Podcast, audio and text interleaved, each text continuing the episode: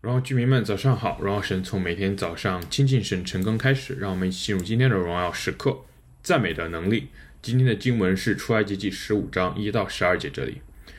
今天经文讲述摩西带领以色列百姓高唱凯歌，因为神带领他们走过了红海，啊，把身后追逐的埃及的军队都淹在了大海之下。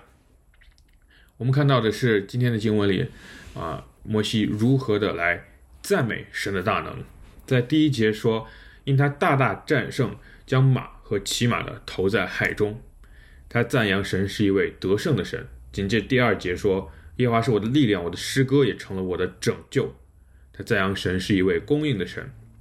第三节，耶和华是战士，他的名是耶和华，他是一位战士的神。耶和华，你的右手施展能力，显出荣耀。这是第六节，赞扬神是一个满有荣耀的神。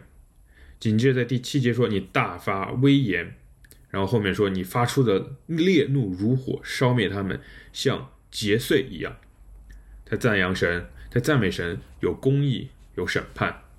第十一节，耶和华众神之中，谁能像你？谁能像你一样至圣至荣，可颂可畏，施行奇事呢？他赞扬神是一个万神之神，赞扬神有至圣至美的荣耀。第十三节，赞扬神满有慈爱，大能充满。他他说：“你凭慈爱领了你所赎的百姓，你凭能力引领他们到至圣所。”摩西用各种各样的方式，从各种各样的角度看到了神的能力，而赞美的能力。又是好处多多。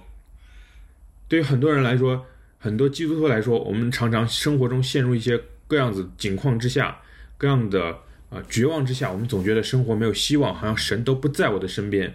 实际上，神一直在，而是我们看待事情的角度变了。我们看待事情的角度变了，我们就截然不同的会看到不一样的结果。然而，赞美的能力可以改变我们看待一件事情发生的角度。可能是同一件事情，如果我们以一个真实的赞美的心态来面对的时候，我们的生命，我们对这件事情就会得出截然不同的结论。赞美有非常多的好处，第一个好处就是赞美让我们可以得到安息。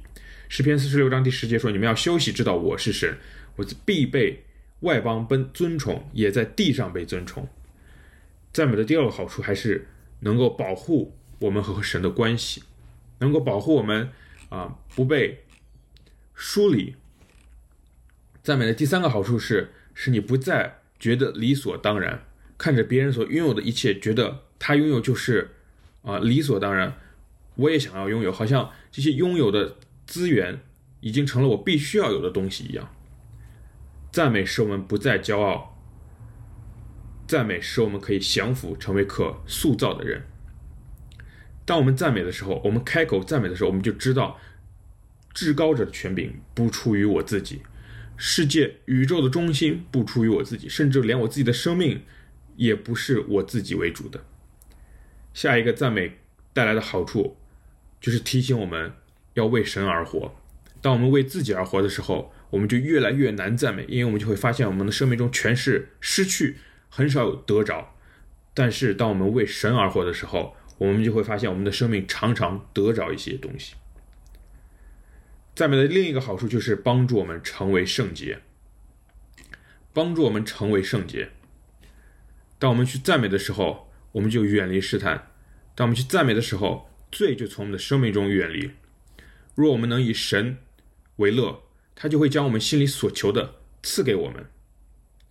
最后一个赞美的好处是，赞美搭救我们。脱离绝望。诗篇十三章说：“我心里筹算，终日愁苦，要到几时呢？我的仇敌升高压制我，要到几时呢？”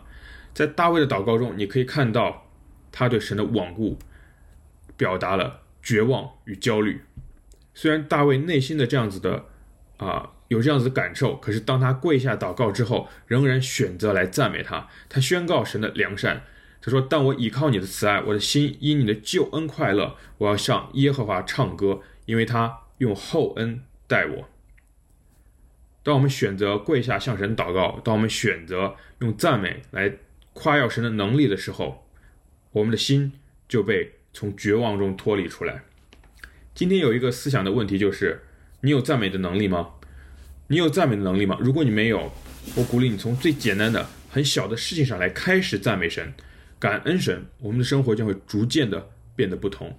一段时间之后，你会发现，我不再是之前的那个我了，我的生命完全不一样。我们一起来祷告。